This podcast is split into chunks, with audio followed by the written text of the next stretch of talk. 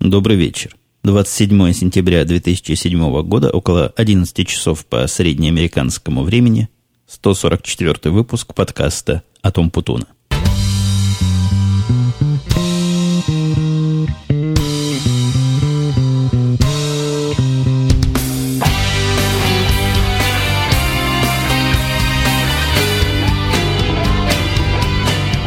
Сегодня как-то решительно с места в карьер просто сел и начал записывать. Даже чашку кофе свою традиционную перед шоу не выпил, а вот ну, совершенно как дикий человек и соскучившийся по разговариванию в микрофон, по разговариванию со своей публикой, накинулся на это дело.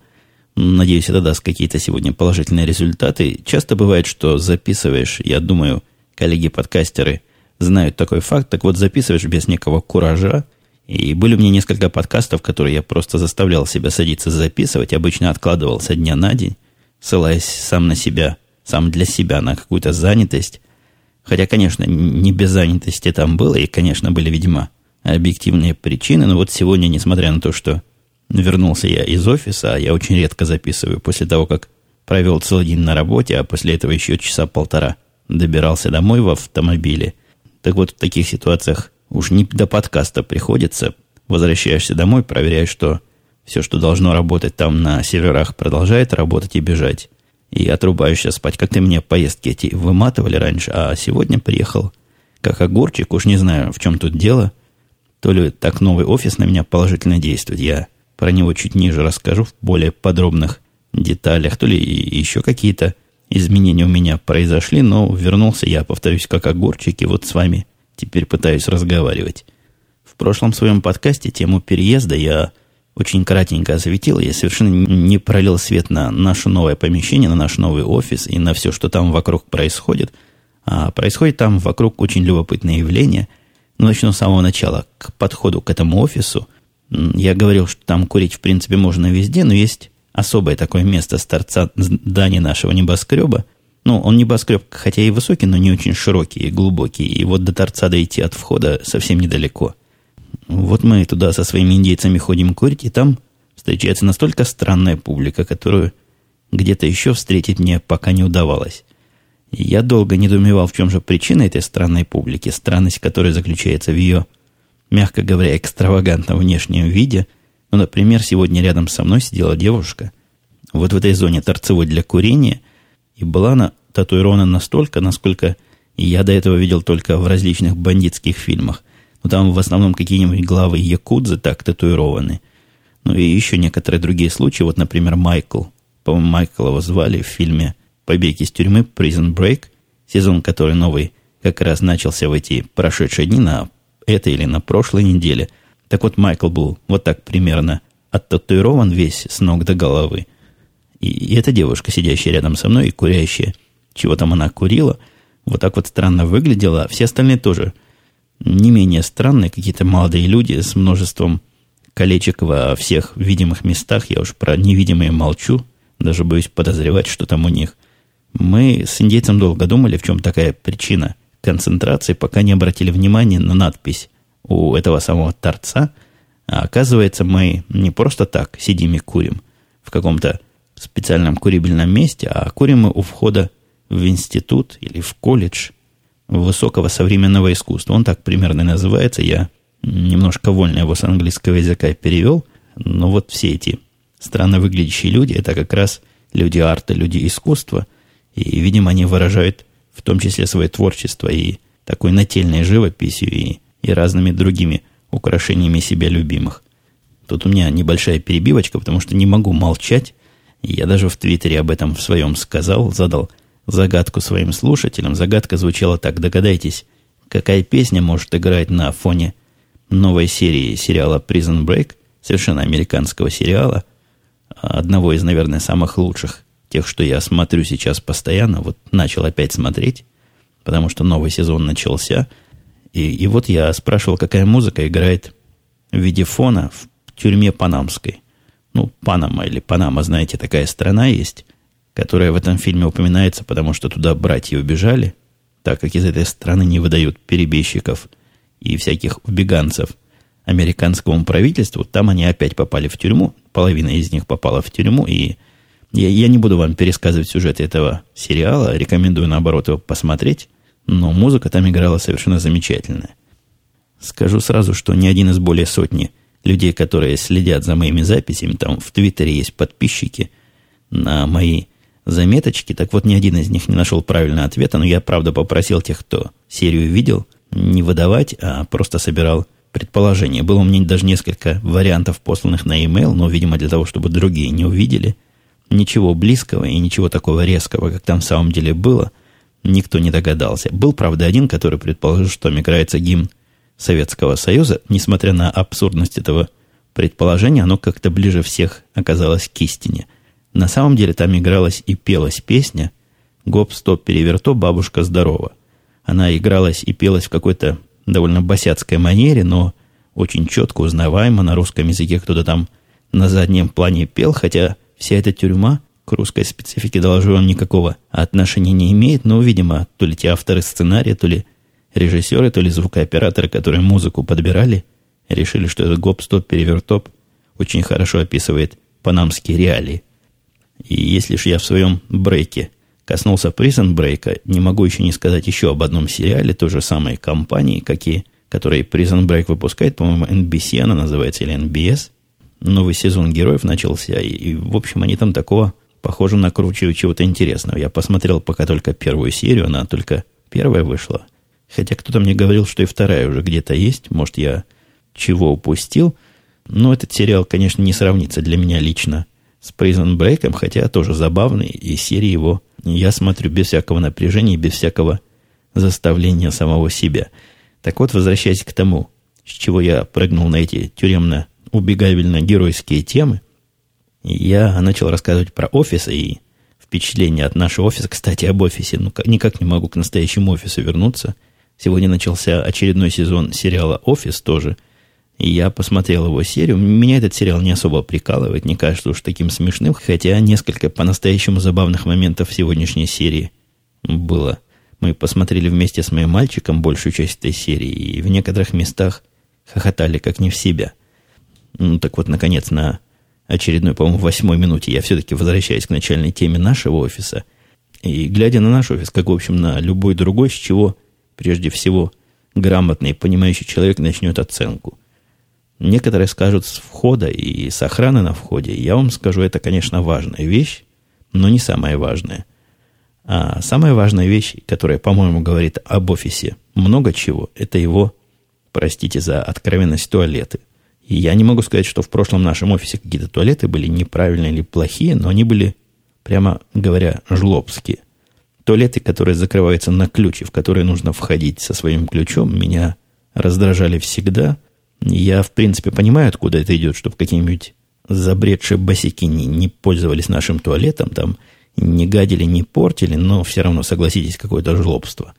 В этом нашем новом здании ничего подобного нет, и здание, оно явно современное, явно сделано по более высокими, более продвинутым стандартам. Ну, в смысле туалетов это выглядит как гораздо просторное помещение, более просторное – я не буду вам во всякие туалетные детали вдаваться, что там именно просторнее, что именно шире. Но в нашем прошлом офисе было, прямо говоря, тесно в этом помещении.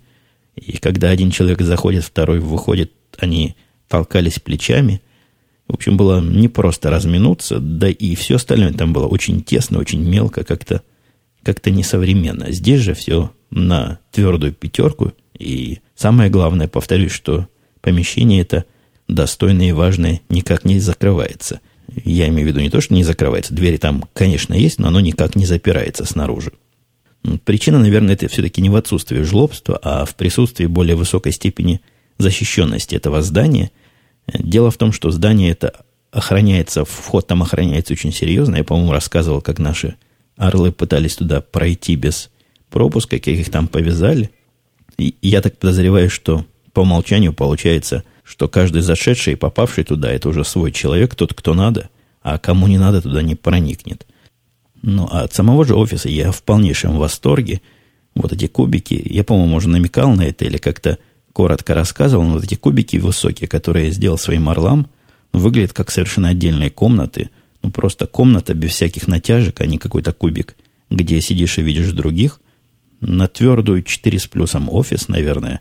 Я еще половинку балла оставил на всякий случай. Может, бывают какие-то получше и еще поприятнее для работников. Но из всех, в которых я когда-нибудь находился, мне это нравится больше всего. Ну, буквально все там хорошо, начиная от кухни, с замечательным кофе, который там готовится. Я не преувеличу, кофе действительно достойный, а особенно если учесть то, что пить его совершенно и не надо, поскольку на первом этаже нашего здания вот на днях, буквально на прошлой неделе, открылось новое представительство Старбакса, куда я за время нахождения в конторе раза два-три спускаюсь, и там уже твердо знают, что я покупаю тол капучино с тремя шотами. Трипл шот называется. И наливают мне сей замечательный напиток даже без всякой просьбы с моей стороны уточнения, чего же я именно сегодня хочу. И еще одна приятность в нашем офисе – это кухня. Кухня не предназначена для того, чтобы там что-то есть. Только один раз за все время нахождения нашего в этом офисе я видел там еду. Это был день нашего переезда. И в честь этого переезда там устроили бесплатный обед для всех работников. Там, наверное, много у нас. Наверное, человек 50-60, может, даже больше. Я их так по головам не считал. Сидят они на довольно большом пространстве, чего-то делают. Очень так серьезно пространство выглядит. У них у самого входа висит штук 10 часов, которые показывают время в различных городах мира. Ну, просто как в телевизоре, знаете, когда брокеров показывают в их конторах, они там обычно орут что-то в телефон и смотрят в прицепленный на стену телевизор и поглядывают на эти самые часы. Вот у нас все совершенно так, только с отсутствием брокеров орущих. Сидят какие-то мужики, аналитики, чего-то в свои компьютеры пялятся тихонечко по телефонам с клиентами, общаются, никакого крика, никакого шума, никакой пыли, никакого гамма. Телевизор без звука показывает различные каналы. Зачастую можно, особенно вечером, застать мужиков, которые смотрят какой-то спорт без звука. Такое впечатление, что колонки у этих телевизоров выдраны совершенно. В смысле новостей, которые там все время крутят, конечно, отсутствие звука – наверное, не самая хорошая идея, хотя, возможно, я чего-то не понимаю, возможно, где-то раздают наушники для того, чтобы все это дело слушать, не трогая и не мешая другим. А отдельного совершенно упоминания стоит стулья, на которых мы сидим, стулья, которые завезли буквально на днях, и стулья эти были тоже посвящены нашему переезду, а я, я сбился с, с темы еды. Так вот, еда там была однажды, и заказали на всех пиц в честь нашего приезда – и все были нам очень, видимо, благодарны в душе, потому что никто слова благодарственного не сказал, что, в общем-то, мы их кормили, или по нашему поводу их кормили. Одна тетка подошла ко мне, выбрала там из всей этой толпы меня как начальника безошибочно, пожала мне руку, представилась и сказала спасибо, дорогой сэр, за бесплатное такое угощение. Так вот, про стулья, я повторюсь, умолчать невозможно, я не умолчу. Стулья совершенно странного вида, при этом настолько удобные, что мне даже не верилось, что удобство стульев может быть вот настолько поразительно другим. Ну, на, на многом я на чем сидел, да и здесь, в студии, на своем рабочем месте сижу не в худшем кресле, по-моему, долларов 200, когда-то 250 стоило, если я не ошибаюсь, но не из самых простых явно. Но вот эти стульчики, которые на вид, ну, совершенно непритязательные и чересчур уж на первый взгляд какие-то дизайнерские, кривые, удобны в сидении по самой не хочу и стоит при этом странно больших денег. Там есть два варианта стульев, как мне рассказали. Одни для начальников, а вторые для всех остальных. На вид они отличаются мало чем, и я пока не нашел визуально ни одного отличия. Ну, может, там какие-то материалы другие используются. Там трудно понять. Дизайн у них самый что ни есть минималистический – я сижу на начальническом стуле и сидел несколько раз на таких обычных стульях тоже. Седалищем тоже никакой разницы особо не ощутил. Цена между ними в два раза. Вот тот стул, на котором я сижу, стоит почти 1300 долларов, а стулья обычные то ли 600, то ли 700, где-то так. Между этими суммами, ну, по-моему, это просто какая-то дикая цена за стулья, какие бы эргономичные и дизайнерские они не были. Но вот если вы на них, дорогие мои слушатели, посидите, вы сразу поймете – что стоят они своих денег совершенно заслуженно, и ни копейки лишние с вас действительно не берут. Географически, территориальный офис находится совсем недалеко от нашего прошлого. Вот если идти пешком от прошлого сюда, то это, наверное, минут 10 будет ходьбы. Но для тех, кто Чикаго знает, мы находимся совсем недалеко от Сирс Тауэра, самого высокого здание, по-моему, в Америке. Ну, не то, что совсем уж недалеко, но близковато, примерно на той же самой улице. И от поезда идти, в общем, недалеко, не дальше, чем раньше было. Но есть одна, конечно, засада, одна неприятность. Хотя райончик этот в двух всего кварталах от нашего прошлого места, я пытался подыскать себе стоянку поближе. Вокруг этого офиса стоянок миллион, вот этих публичных парковок за деньги. Но есть с ними две проблемы. Во-первых, они немножко дороже, ну, самую малость. Если я раньше платил 28 долларов на той стоянке, куда ставил машину – то на этих цена 32-34 доллара за день. А во-вторых, цену эту совершенно некуда приложить. То есть все те стоянки, куда я заезжал, огромные там 8-9-этажные помещения, специально для стояния придуманные, они всегда полностью заполнены. Я не знаю, как там люди находят места и когда они туда приезжают, но мне ни разу, вот я уже три раза ездил в офис, ни разу не удалось там найти место. В результате, покружившись на этих близких стоянках, я всегда возвращаясь на ту, на которую ставил машину раньше, ну, где-то в двух кварталах. Расстояние небольшое, пока погода хорошая, можно вполне пройти по сторонам, поглазеть. Я даже хочу с собой какой-нибудь фотоаппарат взять и пофотографировать, что вижу вокруг, пофотографировать, может, наш новый офис, и выложу все это дело в свой альбом на Google Picasso. Ну, вот, пожалуй, можно на этом месте офисное первое впечатление – завершать. И по поводу впечатлений, я в прошлый раз, если вы помните, высказал свои первые впечатления по поводу Рамблер Аудио. Вы знаете, удивительный совершенно факт. Может быть, он не удивительный, может быть, я преуменьшаю значение своих слов и авторитетность своего шоу, но Рамблер Аудио совершенно явно меня слушал и воспринял мою критику, да и критику, которую мы с Бобоком, коллегой в подкасте «Радио Ти» произвели, а я напомню, что радио Ти это подкаст хай-технический, около хай-технический, около компьютерный. Мы проводим каждую неделю, по субботам записываем в прямом эфире. Вы можете запись эту слыхать. Странно звучит запись в прямом эфире, я имею в виду процесс записи вам слышен всем желающим в прямом интернетовском эфире. Как обычно, я всех желающих подробностей отсылаю на radio-t.com – а здесь, возвращаясь к Рамблеру, скажу, что изменили они свое чудовищное лицензионное соглашение, теперь оно стало правильным, хорошим, неопасным, нормальным, и я совершенно серьезно собираюсь выкладывать туда и этот подкаст, и уже даже выложил, попытался выложить два выпуска подкаста «Теория и практика звукозаписи». С первым у меня все получилось хорошо, он там вполне зарегистрировался, а вот второй не выкладывается ни в какую, и я перед записью этого шоу тоже попытался выложить предыдущий подкаст, мой еженедельный туда выпуск. Ничего не получилось.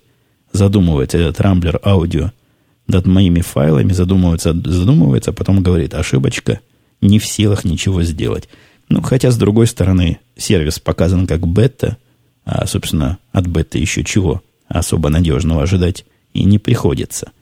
Но вот если закрыть глаза на то, что подкасты туда выкладывать нельзя, и я надеюсь, это поправит быстро – то со всех точек зрения сервис вполне интересный, представляет собой, ну, во всяком случае, потенциально хороший задел. И я буду с вниманием смотреть за его развитием, и, и если вам интересно, держать вас тоже в курсе. Сменим немножко пластинку и переключимся на вопросы. Комментарий Алексей пишет, спасибо за замечательный подкаст. Женя, ты во многих своих подкастах упоминаешь данные, которые приходят от двух самых крупных бирж. Наверное, у тебя есть возможность воспользоваться этими данными в личных целях. Люди на бирже зарабатывают большие деньги именно благодаря своевременной информации. Или я упрощаю все, и все сложнее. Ну, тут и, и да, и нет. Во-первых, не от двух самых крупных бирж мы получаем данные, мы получаем данные от всех бирж. В Америке просто я обычно упоминаю два источника данных, которые посылают данные больше, чем про эти самые две биржи. То есть, когда я говорю про 500 миллионов квот, которые мы обработали за день, то это, в принципе, 500 миллионов квот, которые были вообще в Соединенных Штатах за этот день, и больше данных в основных типах просто не было. Есть там несколько типов мелких, которые мы не обрабатываем, ну и, конечно, есть огромный пласт опций, которые мы тоже не обрабатываем в рамках вот этой системы, а обрабатываем их совершенно другим образом, не реалтаймовым, не живым. Но вот что касается воспользоваться данной, тут полка о трех концах. Во-первых, данные биржевые, вот эти марки дата, то есть данные о квотах, трейдах и сопутствующей им информация не является паблик. То есть всякий желающий может, заплатив какие-то деньги, эти данные получить за плату, в общем, разумную и не такую уж дикую. Были в свое время различные и трейды, по-моему, предлагали за 30 долларов в месяц вебовский сервис, где можно было подписаться на интересные тебе бумаги и смотреть за их обновлениями чуть ли не в реальном времени. Так что никакой особой такой ценности у живых данных, которые являются публичными, тут нет. У чего действительно есть интересная и заметная ценность, которая может быть, видимо, монетизирована, то бишь конвертирована в деньги, это данные, которые нам присылают различные маркетмейкеры, различные брокеры, в общем, наши клиенты. Использование этих данных для своих целей и также для любых каких-то других целей категорически не допускается. Данные эти конфиденциальные. Но я даже с ужасом представляю, что бы было бы, если бы я их начал использовать, и меня бы словили точно, потому что за этим здесь следят. То есть не то, что у нас начальство какое-то ходит, следит, но есть масса регулирующих организаций, которым должен вам палец в рот не клади. Словят, надают по самой не могу, накидают тебе три пожизненных срока и будешь сидеть как миленький. Тут такие вещи, ну, совершенно не проходят даром, и расплата жестокая и чудовищна. Ну и даже в случае, если бы вдруг я был настолько безумен, что стал эти данные использовать для себя, использование их напрямую тоже совершенно непросто и требует хорошего аналитического ума и тонкого понимания того, что там происходит и почему. Но я при всем своем высоком мнении о себе любимом не рискнул бы считать себя таким уж экспертом в этом бизнесе. Все-таки мой бизнес более технический, мое дело более технического уровня, а совершенно не аналитически биржево финансового. Кстати, по поводу этих данных, немножко пересекаясь с предыдущей офисной темой, вы знаете, когда люди незнакомые встречаются, во всяком случае здесь, в Америке, они начинают вести между собой такие короткие разговоры. Это тоже дословный перевод, просто калька. Ну, ничего не значащие беседы какие-то. Вот где-то я столкнулся с одним китайцем, который работает вот в этой аналитической группе. Там кроме нас сидят аналисты – и еще какие-то люди с маркетом, с, с рынком ценных бумаг связаны. И он, видимо, увидев, что лицо я новое, спросил, ты кто, что вы тут делаете? Я ему вкратце рассказал. У него аж глаза загорелись. Оказывается, с нами плечо к плечу практически, не практически, это аллегорически, плечо к плечу в соседнем отсеке наших, нашего офисного помещения сидят люди, которые за те данные, что мы обрабатываем, отдали бы полжизни – ну или пол зарплаты точно. Когда он узнал, какие данные у нас от заказчиков есть, он спросил, а нельзя ли как-нибудь нам устроить совместное использование этих данных. Но дело в том, что они представляют собой, вот эти ребята, как раз вторую часть рынка. То есть, если мы представляем собой тех, кто через себя пропускает все сделки и наживается на объеме сделок и на их качестве, то они как раз представляют собой клиентов, которым интересно, как их сделки выполняются – но если дать им такую информацию о самом низкоуровневом выполнении их всех сделок, их потенциальным сделка деятелям, то много чего из этого, конечно, можно накопать. Я его, естественно, послал подальше, примерно такими же словами, которыми я ответил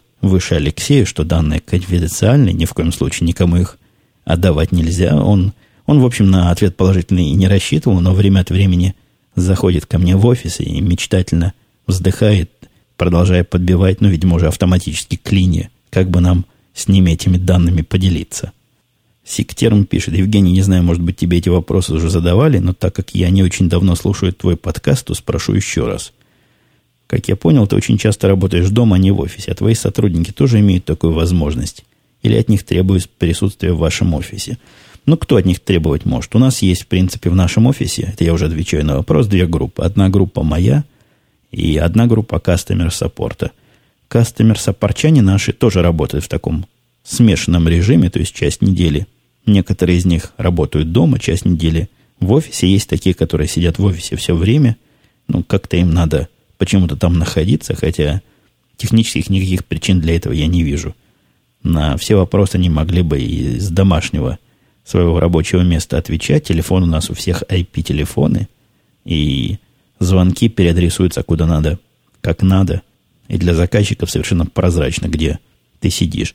Вторая часть этих орлов – это мои орлы, которым я всем позволяю работать часть недели дома. Иногда мы все вместе приходим на работу, чтобы пообщаться и что-то пообсуждать. Но, в принципе, график, ну, чуть ли не свободный. То есть, я не заставляю их просить у меня разрешения на каждую домашнюю такую посиделку. Ну, мы как-то с индейцем договорились, что он будет работать, по-моему, два дня в офисе и три дня дома, или три дня в офисе и два дня дома. Я его особо не проверяю, да, и мне это абсолютно фиолетово, лишь бы человек дело делал, а где он находится физически, какая разница. Я по себе знаю, что производительность у некоторых из программистов, у меня, например, дома значительно выше, чем в каком-то офисе, хотя зависит, наверное, какой офис. Сегодня я, повторюсь еще раз, получил просто наслаждение, сидя у себя в кабинете в этом новом замечательном офисе на новом замечательном стуле. Дальше секретарем спрашивают, когда ты проводишь собеседование, задаешь ли ты разные заковыристые задачки кандидатам. В компании твоего коллеги по радио IT делают именно так, а у тебя?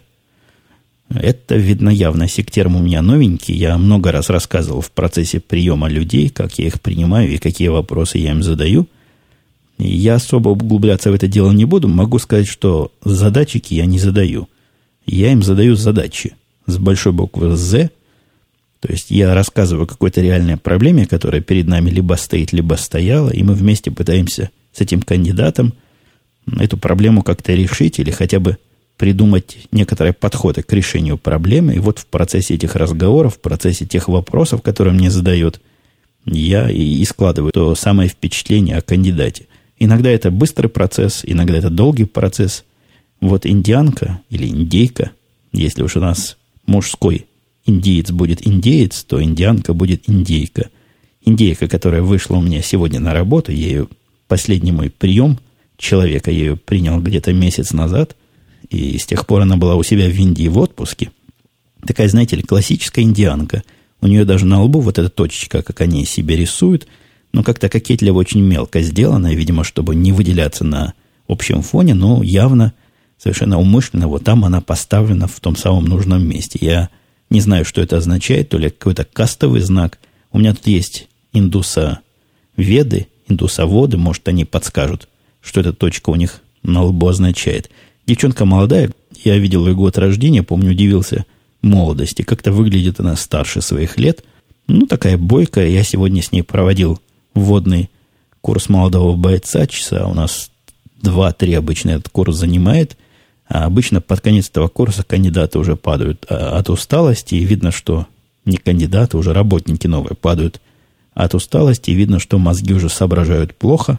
Она в процессе вела себя очень адекватно, спрашивала нужные вопросы, как-то видно было, что и до самого конца нити не потеряла. Потом еще даже ходила за мной по пятам, какие-то уточняющие вопросы мне задавала, какие-то моменты выясняла. В общем, цепка себя так вела, пыталась действительно разобраться в том, во что мы собираемся ее в ближайшее время погрузить. Мы ее собираемся погрузить в огромное количество проектов, которым самим заниматься не досуг, ни мне, ни индейцу, ни всяким другим. А вот на нового человека старые проекты, некоторые из которых придется либо переписать, либо сильно починить, некоторые придется поддерживать постоянно. Вот на нового человека такое скинуть самое оно. И это хороший способ, я уже тоже об этом как-то говорил, хорошего программиста от плохого – отсеять, потому что хороший программист с чужими программами, особенно если они написаны не самым плохим образом, сможет разобраться и не будет особо на судьбу при этом жаловаться. Но, а, опять же, это исключительно моя субъективная оценка хорошести. Это очень многофакторное заключение, но вот один из факторов – это отношение к чужим программам. Плохого программиста легко увидеть сразу, или неопытного, или неуверенного в себе, ну или, может, слишком уверенного в себе тем, что первым делом он предложит программы эти выбросить и переписать заново, и будет уверять вас, что напишет их в 10 раз быстрее. Но самые плохие программисты при этом такие предложения делают, еще не ознакомившись окончательно ни с задачей, ни с тем, что уже написано. И бывает иногда очень конфузная ситуация. У меня был один молодой и горячий, который предлагал переписать систему, написанную мной уже где-то года три или четыре назад, за, по-моему, месяца три или четыре я писал. Он окинул ее своим орлиным взором и предложил за две недели переписать. Я ему давал переписывать. Это было еще не здесь, это было в Израиле. Я ему дал неделю с этим повозиться. А после этого он пришел ко мне и признался, что, видимо, недооценил сложные задачи и попросил еще шесть месяцев. идя дальше по комментариям, а вот очень странный комментарий, прикольный. Камол или Симол пишет. Насчет дешевизны GPS. Евгений, не забывай, пишет Симол или Камол, что 50% населения России зарабатывает в месяц 150-200 долларов в месяц максимум. Мне кажется, пишет слушатель, что фраза про дешевизну GPS некоторым может показаться очень оскорбительной. Ну да, вы правильно догадались, вот это именно очень оскорбительная часть этого послания, этого замечания меня и спровоцировал назвать этот комментарий странным, даже каким-то образом удивительным. Но прежде всего, дешевизна GPS 150-200 долларов, о котором я говорил, она, конечно, относительная. Относительно она даже не по отношению к зарплате американской, хотя и по отношению к американской зарплате, и, наверное, к европейской зарплате, и, наверное, даже к московской зарплате, она не очень велика, а низка она по отношению к тем ценам, которые я как-то освещал на большие такие серьезные и крутые GPS-устройства. Там были совершенно жуткие цены за тысячу долларов, непонятно за что. И я помню, в свое время удивлялся, какой человек разумный купит такое за тысячу или за полторы тысячи, когда за 100, 200, 300, 400, 500 можно купить набор. Тогда было Pocket PC и GPS-приемника.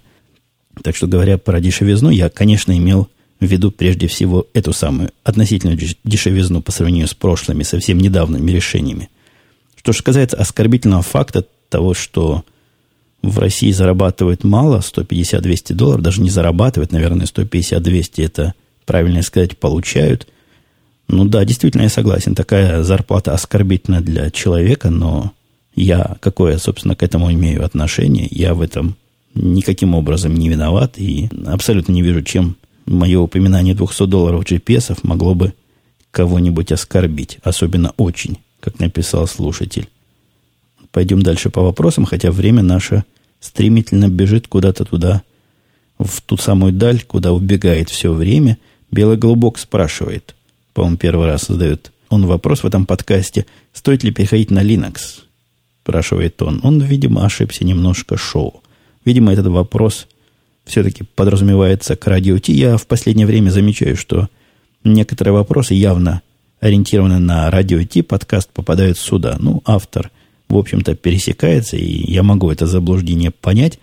Но раз уже начал белого голубка вопрос зачитывать, дочитая его дальше, я пользуюсь 90, с 95 -го года виндой. Народ вокруг меня переходит на Linux. Linux удобнее, чем винда или нет? Видимо, знак вопроса – тут стоит поставить. Я просто пользователь, мне главное, чтобы графические проги летали как по маслу и без глюк. Ну, чего я могу сказать? Если не понимаете, зачем переходите, дорогие слушатели, то не переходите. То, что все переходят, это фактор не является решающим. Ну, когда уж настолько все перейдут, что на винде сидеть окажется позорным и каким-то отсталым, тогда, наверное, этот вопрос стоит поднять, но а так переходить для перехода совершенно точно не стоит – Ничего более конкретного на этот вопрос ответить нельзя, потому что что за графические проги, которые летать должны как по маслу, абсолютно из вопроса непонятно. Если речь идет об играх, то точно не стоит переходить. И если речь идет о программах для разработки графики, типа фотошопа, то тоже переходить, видимо, не стоит. А все остальное я не знаю. И додумывать за слушателя не могу, какие там у него графические проги. Скамер спрашивал меня, учат ли в Америке русский язык. По-моему, я тоже по этому поводу как-то рассказывал, не знаю. В колледжах пишет скамер в институтах и других образовательных учреждениях. И практикуется ли практика переписок? Ну, что за переписок PenPal, по-вашему, вроде? Чего-то я про переписки вообще ничего не знаю, поэтому ответить не могу. По поводу учат или нет, вот э, в том высшем учебном заведении, где мой мальчик сейчас учится, есть у них курс русского языка, который можно взять и за который дают кредиты, то есть принципе, можно там, конечно, русский язык получить. Ну, хотя, очевидно, русский язык профилирующим тут никаким не является, разве что для каких-то руссководов или руссковедов. Э, в школе, где он учился, никакого русского языка учить было нельзя, хотя тоже за него можно было, по-моему, или это за иврит, за какой-то из языков, который он знает, можно было получить дополнительный кредит, если сдать по нему экзамен. Но вот преподаватель русского языка, по-моему, у него в высокой его школе не было ни разу. После этого с камер целый ряд вопросов мне задают, просто как из пулемета, как дела с колбасой, как с хлебом. ну, просто какие-то революционные вопросы. А, я зачитаю последний его абзац. Вы категорично, пишет Скамер, отгораживаете себя от пиратства, мол, не скачая фильм с торрентов, ибо незаконно это. Но с удовольствием принимаете по ссылке 19 в одном. Вам не кажется, что это сродни той ситуации, и я сам никогда не пью, но если кто предложит, по-моему, это самообман, пишет Скамер. Если у вас в аэропорту найдут наркотики, которые действительно не ваши, но вы уже скурили полпачки, вы ни за что не докажете свою невиновность. Нет лицензионных фильмов, фильмов 8 в одном. И я ни разу не говорил, что я подозреваю эти фильмы в лицензионности. Я их вовсе в лицензионности не подозреваю. Они абсолютно однозначно никакие не лицензионные. Я вам даже больше скажу. Они самые, что ни есть, пиратские девиксы. Я никоим образом не являюсь фанатическим приверженцем всего законного. Я пытаюсь делать как можно законнее то, что я делаю. То есть программ не ворую, программ левых никаких не купленных у себя не устанавливаю, никому не раздаю, ни у кого не прошу. Точно так же не качаю никаких незаконных фильмов, музык с различных мест, но есть же всему предел. У меня предел наступает, когда мне слушатели из самых чистых побуждений присылают диски с каким-то с какими-то видеофильмами, с какой-то видеопродукцией, которую они считают интересной и с которой, которой они решили со мной поделиться – поставьте себя на мое место и какое бы ваше было действие. То есть можно, конечно, их отослать обратно с криками негодования и поучающей какой-то истории, что не делай так, а-та-та, и нехорошо воровать. Ну, по-моему, в этом случае овчинка выделки не стоит, и обижать людей, которые хотели ну, только добра, и это совершенно очевидно. Ничего плохого в это не вкладывали. И я считаю абсолютно невозможным и неприемлемым для себя обижать. Тут я иду на сторону незаконности этого компромисса. Ну, вся жизнь, она компромисса. Вот тут я такую сторону компромисса для себя приемлю. Есть еще одна сторона этого компромисса, где я склоняюсь на грань не самую законную. Это что касается онлайновых библиотек. Я читаю, признаюсь вам честно, русские книги в массе в своей, книги на русском языке в том смысле, э, выкачивая их из бесплатных и сомнительных с точки зрения авторского права онлайновых библиотек. Но я эту тему уже тоже как-то подробно освещал в своих прошлых подкастах. Мне в голову, как тогда не укладывалась э, несвободность книг, так и сейчас. Видимо, как человек, воспитанный на советских библиотеках, я к этим, ко всем онлайновым библиотекам отношусь примерно так же. Но что касается его первой части, что я себя так категорично отгораживаю от пиратства, да ни разу, никоим образом категорично отгораживать себя от пиратства, это какая-то активная позиция, я же занимаю ее довольно пассивно, то есть я пассивно не занимаюсь этим пиратством. Никаких активных действий особых я не воспринимаю, и, повторюсь еще раз, ни с кем не борюсь, и никого не пытаюсь научить, как хорошо и как плохо. Хотите пиратствовать? Ну, пиратствуйте. Думайте, к чему это приводит, и соображайте сами. Не маленький, небось, голова на плечах своя тоже есть. И напоследок лингвистическая тема. Лингвистические темы самые, что есть флемообразующие. Вот и у моего коллеги Алекса из подкаста из Силиконовой долины какие-то там грубиян на него наехали, что не знает он великого русского языка, и надо называть ему свой подкаст из Кремниевой долины. Вот откуда такие советчики берутся. Я уже как-то рассуждал и даже приводил текст классического произведения, а в этот раз Vox. Ну, без всякого наезда, довольно с юмором спросил, откуда фраза, которую я вставил в последнюю строчку своих шоу-нотов прошлого подкаста, куда уходит Импутун. Так вот, на эту строчку у него ремарка. К чему такая тяга упоминания себя в третьем лице? Я, пишет Вокс, хорошая буква. Там у нас разгорелась с ним разгорелась. Медленно покатилась дискуссия, довольно такая ленивая. Ну, мне, я предположил, и я в этом до сих пор уверен, что такая форма, куда уходит Умпутун, эта форма не связана с восприниманием себя как э, монарха или еще какого-то из сущности, о которой говорят в третьем лице, а вот такая форма, форма газетных или книжных заголовков, где часто упоминается главный герой в третьем лице, это с одной стороны. С другой стороны, как еще один слушатель правильно подчеркнул, для него это вызвало некие аллюзии на песню «Куда уходит детство». И я не помню, было ли у меня в голове что-то такое, но какие-то, конечно, красивости у меня точно в голове бегали, когда я вот такую немножко не в том лице фразу построил. Ну, я надеюсь, Вы меня простите за такое невольное переравнивание себя к монархическим особам. Еще один вопрос. Что сегодня вопросы про легальность идут гуртом. Рез спрашивает. Для начала пишет он человеческое спасибо за подкаст. С огромным удовольствием открываю для себя окно в Америку каждую неделю. Вот давно мучаю себя вопросом о легальности использования музыки, в том числе и коммерческой в подкастах. Хотя это, наверное, больше в типз, но все же. Вот нам сегодня Рез помог напомнить подкаст «Теория и практика звукозаписи», еще один подкаст, который я выпускаю обычно по выходным дням. Его свежий выпуск как раз происходил на прошлой неделе. Сайт его tips.umputun.com. А к вопросу возвращаясь, ну какая тут легальность использования коммерческой музыки?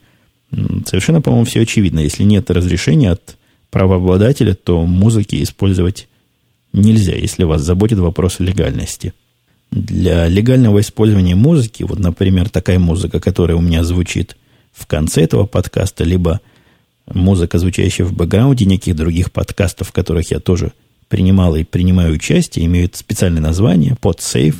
Если вы по PodSafe поищите в интернете, в великом и могучем гугле, вы быстро найдете пару-тройку довольно богатых мест, где можно много чего PodSafe найти. Я бы порекомендовал поискать вам сразу на PodSafe PodShow два слова. Я обычно музыку всю, которую ставлю у себя, нахожу именно там. И на недостаток качественных произведений обычно не жалуюсь. Но мне недолго берет время найти что-то такое, что приятно послушать самому. И то, что я решаюсь поставить вам в конце этого шоу. И последний на сегодня вопрос. Подкаст как-то затянулся. Видимо, действительно я изголодался по микрофону, по говорению с вами – Кошачий суп пишет. Разве в США нельзя просто вызвать скорую на дом? Врач приедет, осмотрит, если надо, выпишет лекарство и скажет, что делать. А если серьезно, то везут в больницу. Я думал, везде скорая помощь работает круглосуточно, как бы людям плохо может стать и после пяти вечера. Пусть даже это просто простуда. Ну, я тут э, с кошачьим супом частично не согласен, частично согласен. То есть людям действительно может быть стать плохо в любое время. Но с точки зрения common sense, общей человеческой логики надо, наверное, понимать, когда вызывать э, экстренную эту службу спасения, а когда не вызывать. То есть никому, по-моему, я не знаю, может быть, тут есть такие случаи, просто я не знаком, но мне кажется, никакому нормальному человеку с простудой не придет в голову звонить в 911 и вызывать себе вот эту команду парамедиков. По-моему, там даже врача не бывает вот в этой компании, которая приезжают. Могут пожарные приехать, может полиция приехать может скоро действительно приехать. Они приезжают на какие-то действительно серьезные экстренные случаи, а тут человек, который кашляет и, и с термометром под мышкой. Мне кажется, единственное, что они смогут сделать, если у кого-то хватит ума их вызвать в такой ситуации, отвезти в больницу, и после этого придет, конечно, из больницы счет, который страховая компания, мне кажется, не оплатит. Потому что это ну, какое-то совершенно неоправданное разбазаривание средств, и использование скорой помощи не по назначению. Я не приветствую такие вызовы скорых помощей. Мне кажется, они совсем для другого. Ну, возможно, это связано с той спецификой, что живы в последние годы в странах, где у всех абсолютно людей есть автомобили, и необходимость скорой помощи для транспортировки ну, вот таких несерьезных больных в больницу, она более чем сомнительна. То есть, почему бы я не мог бы своего мальчика отвезти туда, куда его отвезет скорая помощь, и зачем мне надо было, было бы вызывать эту самую автомобиль перевозки для него? Ну, вот такие у меня соображения. Возможно, я чего-то не понимаю. Возможно, где-то действительно вызывают эти самые скорые помощи на каждый чих, и кому-то это кажется правильным. Мне это всегда казалось странным. Особенно, если это простуда, как написал в конце кошачий суп. Ну вот, пожалуй, я буду здесь наш затянувшийся немножко выпуск заканчивать. Всем, кто считает, что он получился слишком длинный, предлагаю его порезать на две части и послушать в два присеста. Я думаю, это будет хороший ответ. Я не помню, кто в прошлый раз страдал, что выпуск получился прошлый хороший, но слишком короткий. Но вот в этот раз на длину вряд ли получится сетовать. А на этом я завершаю свой рассказ. Мы услышимся с вами, как обычно, на следующей неделе в один из наших дней, которыми, напомню, является среда-четверг и запасной день пятница. Пока.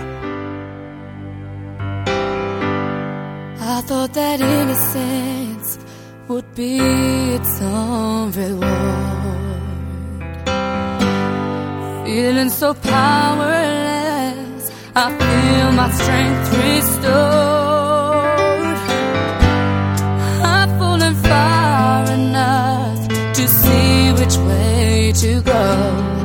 And though I know I may yet falter, this life won't lay me low. You thought I was broken.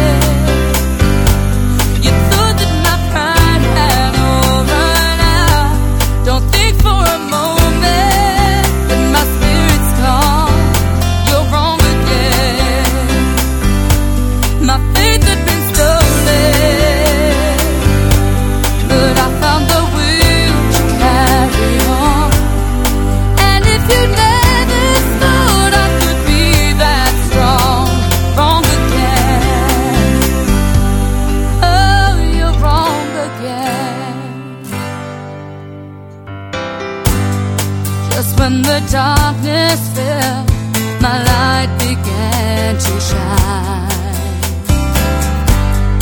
Now I can start to tell the dreams that I called mine.